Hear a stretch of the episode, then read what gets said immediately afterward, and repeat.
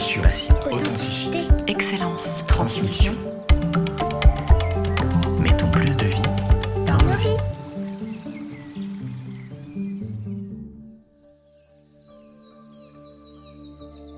Je suis Jérôme Pitorin et je vais chaque fois, en compagnie d'experts et de passionnés, vous proposer d'enrichir vos connaissances du monde végétal, entre autres, avec de nombreux conseils et astuces, dans une quête de bien-être, le tout arrosé de bonne humeur.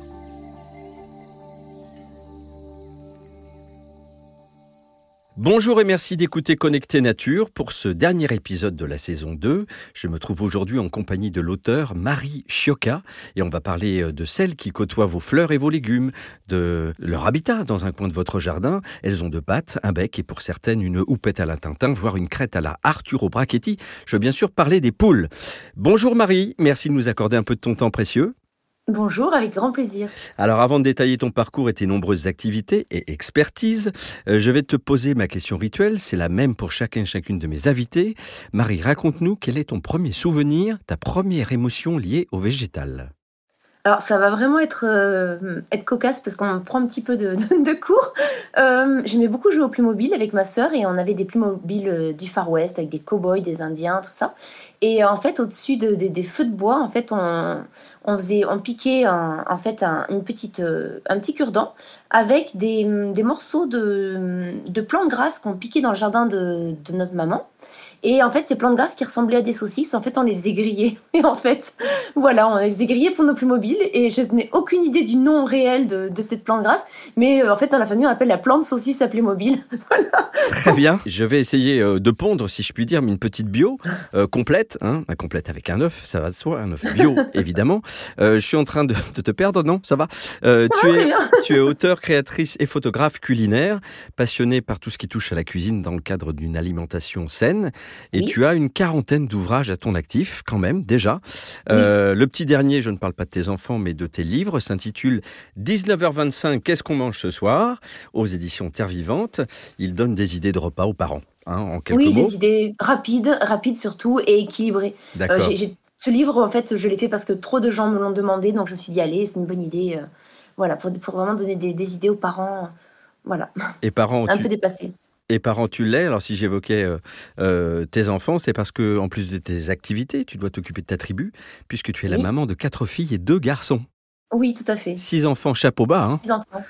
respect. Non, Les journées, doivent les journées doivent être longues et les tablées conviviales chez toi, non?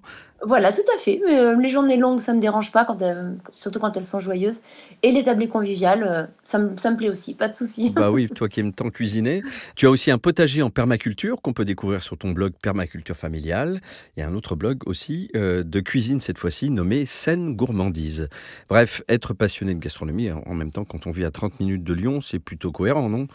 Oui, tout à fait, oui, oui. Bon, euh, revenons à nos moutons, en l'occurrence à nos gallinacés. Depuis quand élèves-tu des poules, Marie Et pourquoi tu as envie d'en avoir d'ailleurs? Alors, j'ai toujours rêvé d'avoir des poules, même quand j'étais enfant. Donc, j'ai attendu d'avoir ma première maison. Alors, la première, c'était pas possible parce que c'était un tout petit appartement. Mhm. Et la deuxième maison, alors, on avait euh, juste une cour de 40 mètres carrés entre trois murs. Et la première chose qu'on a pris, c'est euh, quatre petites poules naines, enfin un coq et trois poules. Et, euh, et c'était vraiment un bonheur d'avoir ces petites poules si mignonnes qui se promenaient dans la cour. Et ensuite, quand nous avons déménagé dans le Dauphiné, euh, donc maintenant nous avons une maison qui est une ancienne ferme avec un peu plus de 1500 mètres carrés de terrain. Et évidemment, on a construit un poulailler beaucoup plus conséquent et on a adopté beaucoup plus de poules, des Mm. grosses poules, des grosses poules. Donc ça fait maintenant plus de 20 ans que j'ai des, des poules sans discontinuer. Mais vraiment, c'est pour, enfin, pour rien au monde, je, je voudrais un jardin sans, pou- sans poules. Alors comment tu expliques euh, cette attirance, cette euh, affection que tu as pour les poules depuis si petite? Pour moi, la poule fait partie d'un cycle idéal quand on a un jardin en permaculture, parce que euh, nos poules consomment une grande partie euh, des végétaux du potager que nous ne consommons pas, donc Mhm. tout ce qui est, euh, tout ce qui est euh, épluchures, les tiges, etc., qu'on qu'on passe pas en cuisine. Elles mangent aussi tout ce qui sort de table, euh, pas ce qui est gaspillé, mais ce qu'on va pas manger, par exemple euh, les, les pots de poisson, des choses comme ça. Euh, elles pondent des œufs délicieux. Euh, on n'achète pas d'œufs. hein. Quand, quand par malheur on doit en acheter euh, en hiver, quand elles euh, font une petite grève de ponte, on a beau les acheter en bio et tout, on est toujours déçu par le goût des, des œufs qu'on achète. Et ensuite, eh elles produisent quelque chose de très précieux aussi, qui est peut-être moins glamour que les œufs, mais qui est très précieux. C'est le fameux fumier euh, dont je me sers euh, vraiment pour... Euh, qui, est une des clés de la fertilité de mon jardin. D'accord. Donc oui, il y a, cette notion de recyclage qui est très importante, de cercle vertueux finalement. Oui. Tu donnes à manger à ta terre avec euh, avec ce que ce que les poules euh, consomment d'elles. Euh, alors pour commencer, quel conseil tu donnerais déjà pour construire un poulailler et une volière? Je fais une petite remarque. Certaines municipalités n'autorisent pas les poulaillers dans leur commune. Donc si vous souhaitez le faire chez vous, renseignez-vous auparavant. Alors, euh, quand nous sommes arrivés, on a donc dans notre maison, on a construit un poulailler avec euh, des matériaux de, de, comment dire, de recyclage. Mhm. Euh, parce que pour être très franche, bah, on n'avait pas trop de moyens. Mhm. Et pour finir, ce poulailler, il nous convient très bien. Il est chaud, il est en bois, il est bien fermé. Et donc, depuis 20 ans, on a le même poulailler. Euh, il y a une chose peut-être que je regrette, c'est que comme les murs sont en bois, hmm. on a parfois certains étés des soucis avec les, ce qu'on appelle les poux rouges, qui sont des. Hmm. Vous avez beau garder vos poulaillers très propres, euh, très bien entretenus, euh, des fois il y a des poux rouges qui peuvent s'installer. voilà, et donc voilà, elles, se cachent entre les lattes du bois. C'est beaucoup plus difficile de leur faire la guerre que si vous avez un mur bien propre en béton. Est-ce que tu peux rentrer brièvement dans le détail de ce qui compose un poulailler en quelque sorte? Ah Donc c'est pas seulement une cabane hein, avec une porte, c'est bien plus que ça. Bien sûr. Alors, il faut d'abord euh, donc euh, une un, comment dire un espace adapté à votre nombre de poules parce qu'un espace trop petit c'est quand même euh, compliqué parce que même si les poules ne rentrent que pour dormir, c'est pas très bon, si l'espace est trop petit, c'est un peu trop confiné. Il faut adapter à peu près à, son, à sa quantité de poules. Donc c'est quoi Donc c'est quoi C'est un mètre, un mètre carré, deux mètres carrés par, euh, par poule? nous, étant donné qu'elles rentrent que euh, et vraiment que la nuit ou pour pondre, euh, on a à peu près, il fait à peu près 5 mètres par 4 mètres au sol hmm. et on a une vingtaine de poules. Oui, donc c'est ça, un bon mètre carré. Voilà. ce qui est très important, c'est d'avoir des perchoirs. Hmm avec des, hauteurs différentes. Mais en fait, il y a une hiérarchie chez les poules. C'est très important. Euh, elles se disputent d'ailleurs un peu pour ça quand de nouvelles poules arrivent. Si elles se battent, c'est pour voir qui, quelle place elles auront dans la nouvelle hiérarchie, euh, dans la hiérarchie, quelle place auront ces nouvelles poules. Et donc, souvent, vous remarquerez que euh, le coq et les poules on va dire entre guillemets dominante, même si c'est, je sais pas si c'est un terme qu'on utilise pour les poules, mhm. donc toujours sur le perchoir supérieur, et euh, les, etc., etc., jusqu'aux poules les plus soumises, les pauvres qui se font crotter sur la tête toute la nuit. C'est la, la, vie est dure, c'est comme ça chez les poules. Alors pour les pondoirs, ce qui est très important, c'est d'avoir, euh, si on peut, des, des pondoirs qui s'ouvrent par l'extérieur. Parce que je, vais t'expliquer le topo. C'est le matin, c'est le petit déjeuner, t'es en pantoufle, t'as envie d'un d'un œuf euh, brouillé, il n'y en a plus dans la cuisine, et là, faut aller chercher les œufs. Et tu veux pas marcher dans la fiente, évidemment. Voilà, et c'est très sympathique d'avoir juste accédé au pondoir par l'arrière plutôt que de patauger dans la paillasse des poules. Voilà, donc euh, ça c'est vraiment euh, donc des, des, pondoirs accessibles par l'extérieur, c'est idéal. Et selon les régions, moi je conseille aussi euh, une volière, une grande volière. Hmm. il leur faut une grande volière aux poules où elles, se, où elles peuvent en fait prendre l'air. Et la volière est importante pourquoi? Parce qu'elles peuvent aussi s'y réfugier en cas de présence de rapaces. Alors nous, on est tout près des Alpes, tout près d'une très grande forêt de 7500 hectares. Et ce qu'on a chez nous, ce sont euh, des... On a beaucoup d'éperviers, de buses, etc. Donc des prédateurs aussi, oui. Oui, alors là, vraiment, il faut y faire attention parce que euh, nous, les poules se réfugient euh, très souvent dans la volière par rapport à ça. D'accord. Et quand on part, par exemple, quand on part une journée ou deux, trois jours, on ne les laisse pas en libre parcours, on les enferme à ce moment-là pour les protéger plutôt contre les renards, les fouines, etc. Mhm. Voilà, poulailler avec pondoir et perchoir, volière pour protéger, pour la sécurité, et idéalement un accès à un parcours euh, enherbé. Je pense aussi à quelque chose de très important à ajouter dans le poulailler, c'est ce qu'on appelle le bac à poussière. Alors le bac à poussière, euh, c'est bon, un, bac euh, assez grand dans lequel je mets de la cendre et de la terre de diatomée.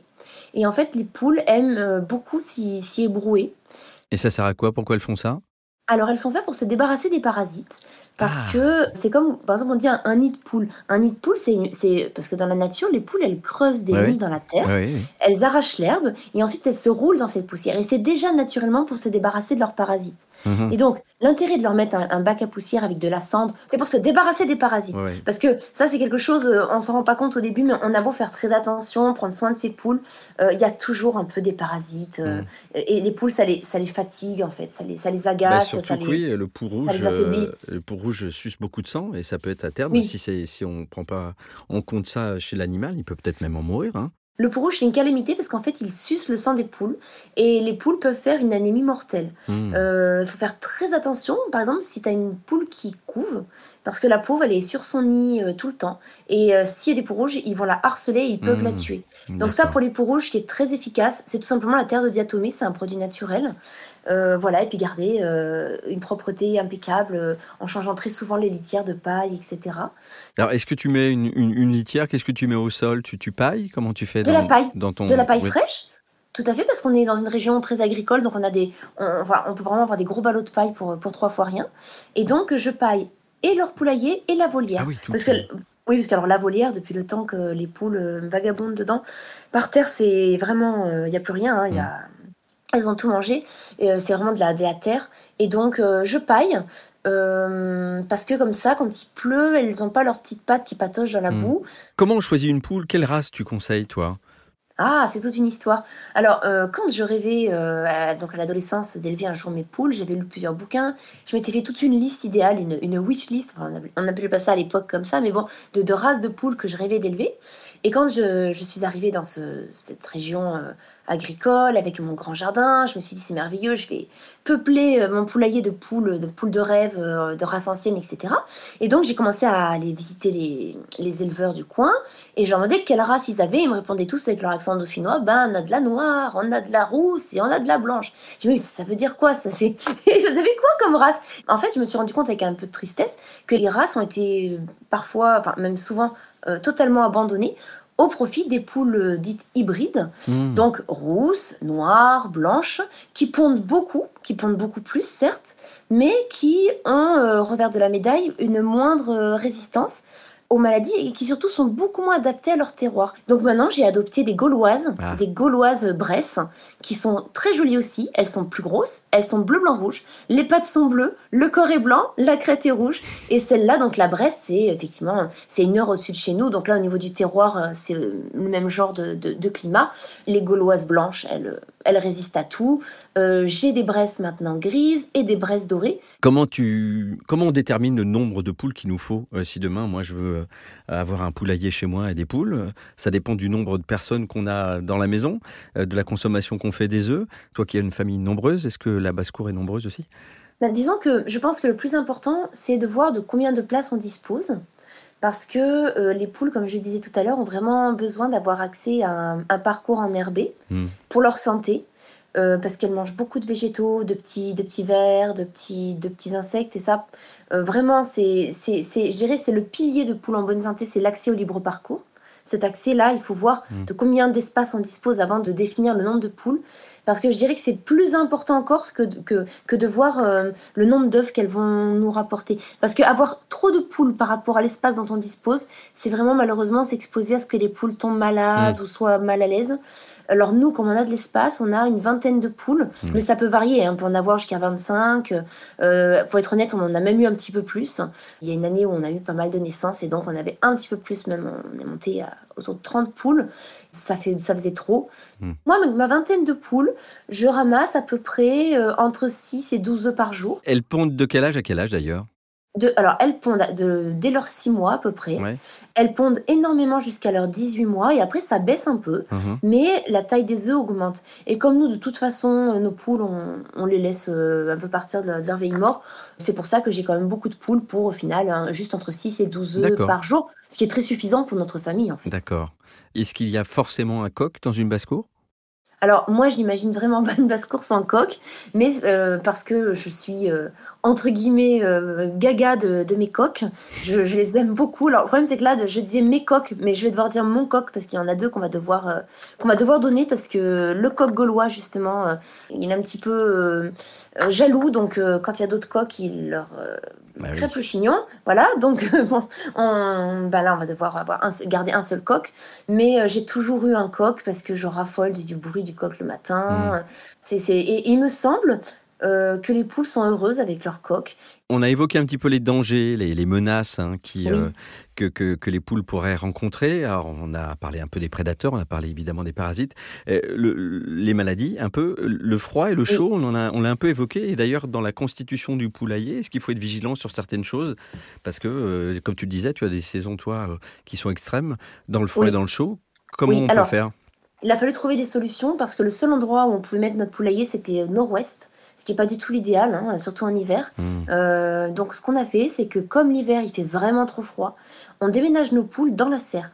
En fait, chaque hiver, elles, Ah ouais. passent, euh, deux mois dans la serre, en général décembre, janvier, des fois trois mois. Alors toi, Euh, toi, tu as cette possibilité-là. Pour oui, ceux qui ne l'ont oui, pas, par exemple, est-ce que le poulailler, on doit le construire dans une orientation par rapport au vent, notamment, dont tu parlais, euh, particulière? Pour les personnes qui sont dans une région, dans une région où il fait très froid l'hiver, il faut mettre le poulailler le plus au soleil possible, tout en ayant, par exemple, un, un arbre, un mûrier, ou enfin un arbre avec une ombre dense qui puisse abriter les poules en été, parce que les poules sont autant incommodées par le grand froid que par la grosse chaleur. Et l'hiver, le danger, c'est le coryza.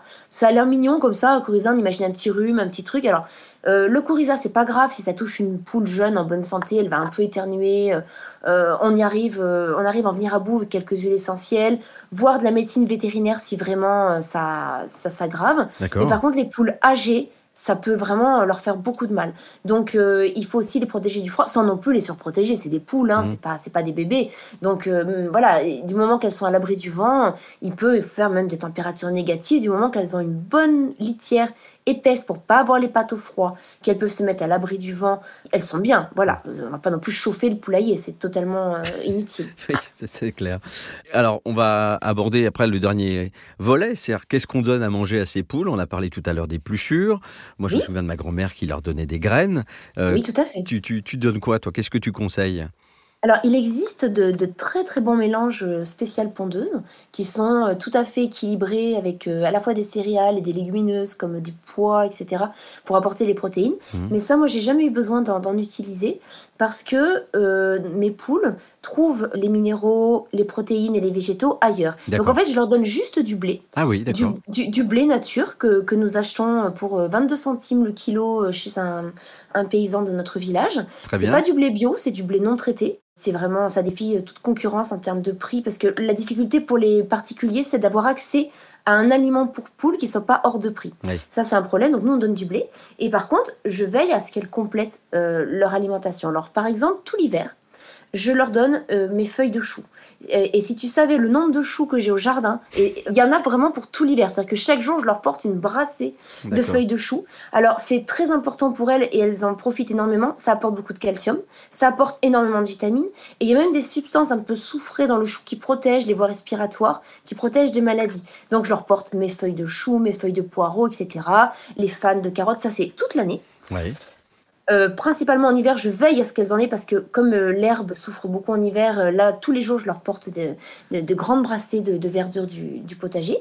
Dans les restes de cuisine que je, très importants que je donne à mes poules, il y a tous les, petits os euh, de rôti, euh, les grandes arêtes centrales de poisson que je broie avec un outil qui sert aussi à préparer des, pâtés pour chiens pour les gens qui n'ont pas de croquettes. C'est une espèce de grosse mâchoire, un levier avec une grosse mâchoire. Ça broie les os et ça c'est vraiment les poules se jettent dessus.